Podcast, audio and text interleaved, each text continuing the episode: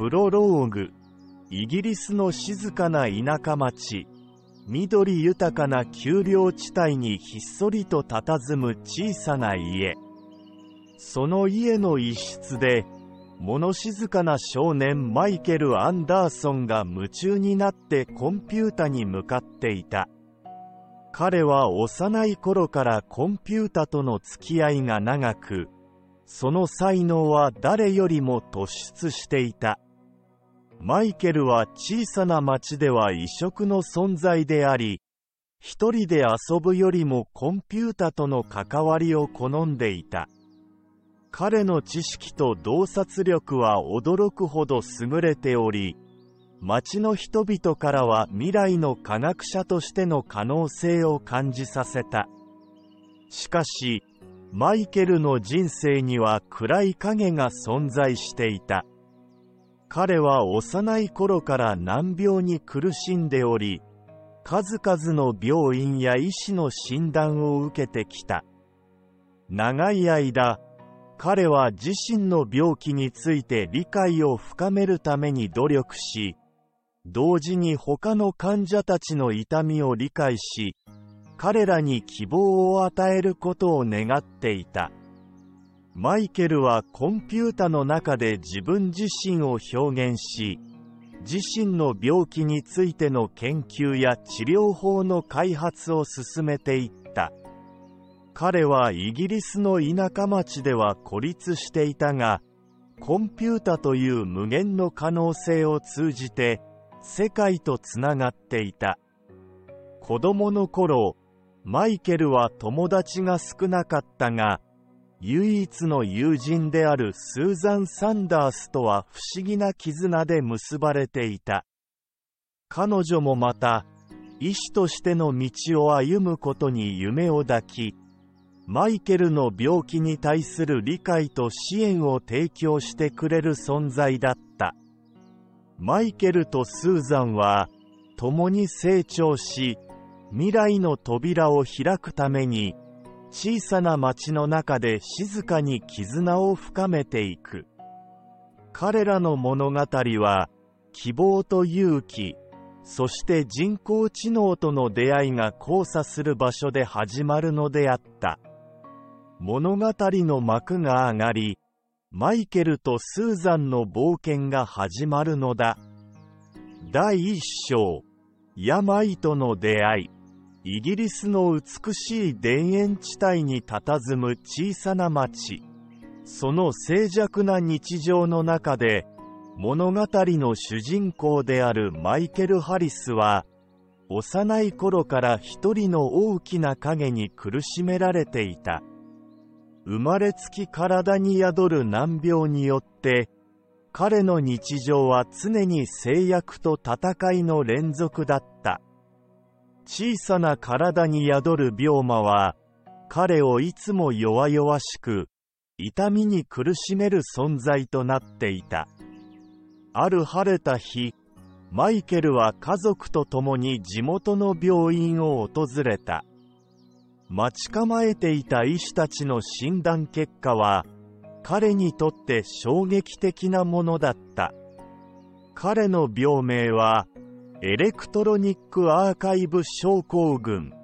その進行度を告げられた瞬間彼の世界は一変した。エレクトロニックアーカイブ症候群。エレクトロニックアーカイブシンドローム。イース。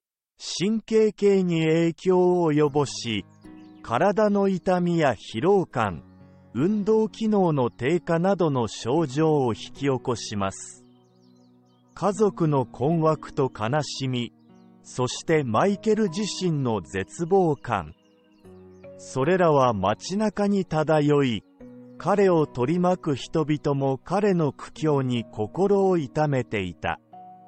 しかしマイケルはただ嘆くだけではなかった。病との出会いが彼にもたらしたのは、一層の強い意志と内なる闘志だった。彼は自らの命運を受け入れるのではなく、逆に病に立ち向かい、克服することを決意したのだ。この物語は、マイケルが病との出会いから始まる彼の旅路を書くものである。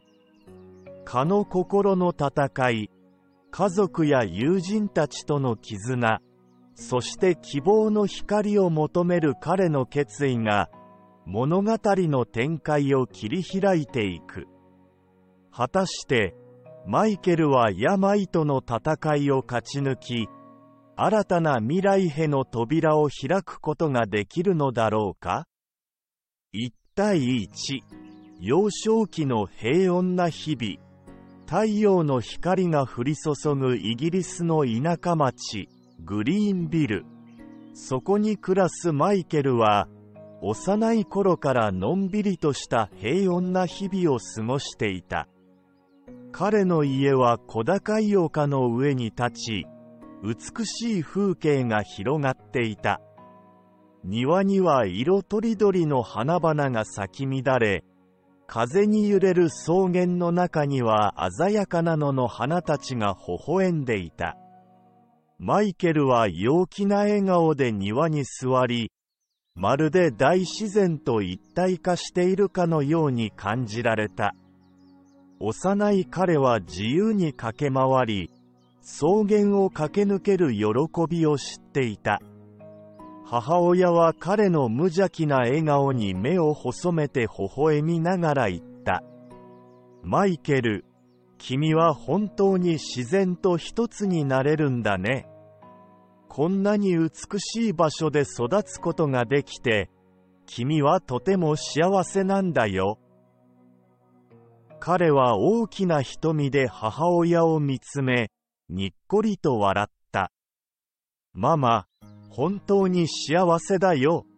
ここにいると、すべての痛みや悲しみが忘れられるんだ。幼い彼はまだ自分の持つ運命の重さを知る由もなく、ただ自然の中でのびのびと生きていた。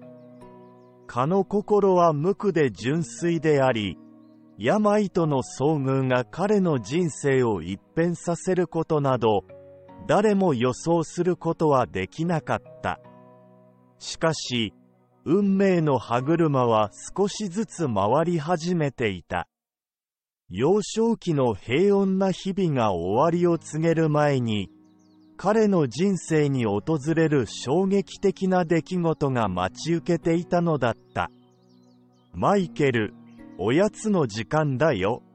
おいしいクッキーを作ったから、早くおいで、と母親が声をかけると、彼は笑顔で庭を飛び出し、母親の手にしがみついて走り寄った。彼の目にはまだ未知の困難が映し出されていなかったが、それも束の間の幸せな時。彼の運命は今、一変しようとしていたのだった。1から2、病の初めの兆候。マイケルが幼い頃、家族は彼の体に異変を感じ始めていた。彼は元気いっぱいに遊び回る日々が続いていたが、時折、疲れや痛みを訴えることがあった。ある日、マイケルが庭で遊んでいる最中に、突然の腹痛に襲われた。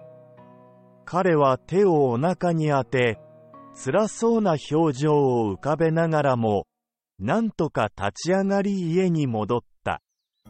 母親は心配そうに彼を見つめながら、優しく声をかけた。大丈夫？どこか痛いの？マイケルは微笑みながらうなずいた。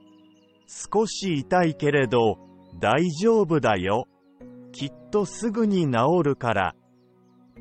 しかし、その痛みは一時的なものではなかった。次第に症状は頻繁に現れるようになり、マイケルの元気さも徐々に失われていった。家族は心配に包まれながらも、医師の診察を受けることを決意した。診察の結果、マイケルの体には難病が潜んでいる可能性があるという驚きの事実が明らかになった。その知らせは一家にとって衝撃的なものだった。マイケルの両親は不安と恐怖に満ちた目をしていたが、彼らは決して希望を捨てず、彼を支える覚悟を決めたのである。マイケル、君は強い子だよ。きっとこの病と戦って勝つことができるんだから。僕たちはいつでもそばにいるから、一緒に立ち向かおう、と父親が囁く。マイケルは微笑みながら、小さな手で両親の手を握った。ありがとう、パパ、ママ、一緒に戦おう。この出来事がマイケルの人生の転機となり、彼が病との戦いを始めるきっかけとなった。彼の目にはまだ希望の光が見えないかもしれないが、彼は家族の愛と絆に支えられながら、自身の運命に立ち向かっていく覚悟を持っていたのだった。1から3家族の心配と最初の医療検査。マイケルの病気の初期症状が明らかになった後家族は彼の治療と向き合うために最初の医療検査を受けることを決断した。病院の待合室には緊張感が漂っていた。マイケルの両親と一緒に彼を支えるためにスーザンも同行していた。彼らは互いに手を握り、心の中で祈りを捧げた。呼ばれるまでの間、待つことが長く感じられた。マイケルは少し不安げな表情を浮かべていたが、スーザンは彼の肩を優しく抱き寄せた。大丈夫だよ、マイケル。私たちはいつもそばにいるからね。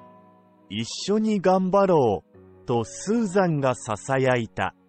やがて、彼らの名前が呼ばれ、診察室に案内された。医師はマイケルの状態を詳しく調べるための検査を進めていくと告げた。一つ一つの検査が進むにつれ、マイケルと彼の家族の不安は高まっていった。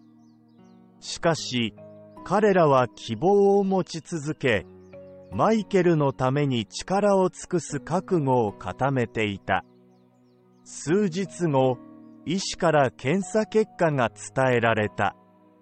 マイケルの病気は進行しているが、治療の可能性もあるという希望の光が見えた。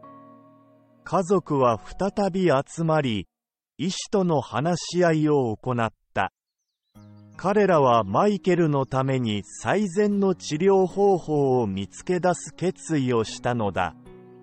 マイケル、君はとても勇敢だよ。治療には時間と努力が必要かもしれないけれど、きっと乗り越えることができる。僕たちはいつでもそばにいるからね。と父親が語る。マイケルはしっかりとうなずき、再び家族の手を握った。ありがとう、パパ、ママ、スーザン。一緒に頑張ろう。私たちはこの病と戦い、勝ち抜くんだ。マイケルの戦いは始まった。家族は彼を支え、医師たちは最善の治療法を探求し、スーザンは彼のそばで絶えず力強い応援を送り続けた。彼らの絆と希望は、マイケルに勇気と力を与え、未来への道を切り開いていくのだった。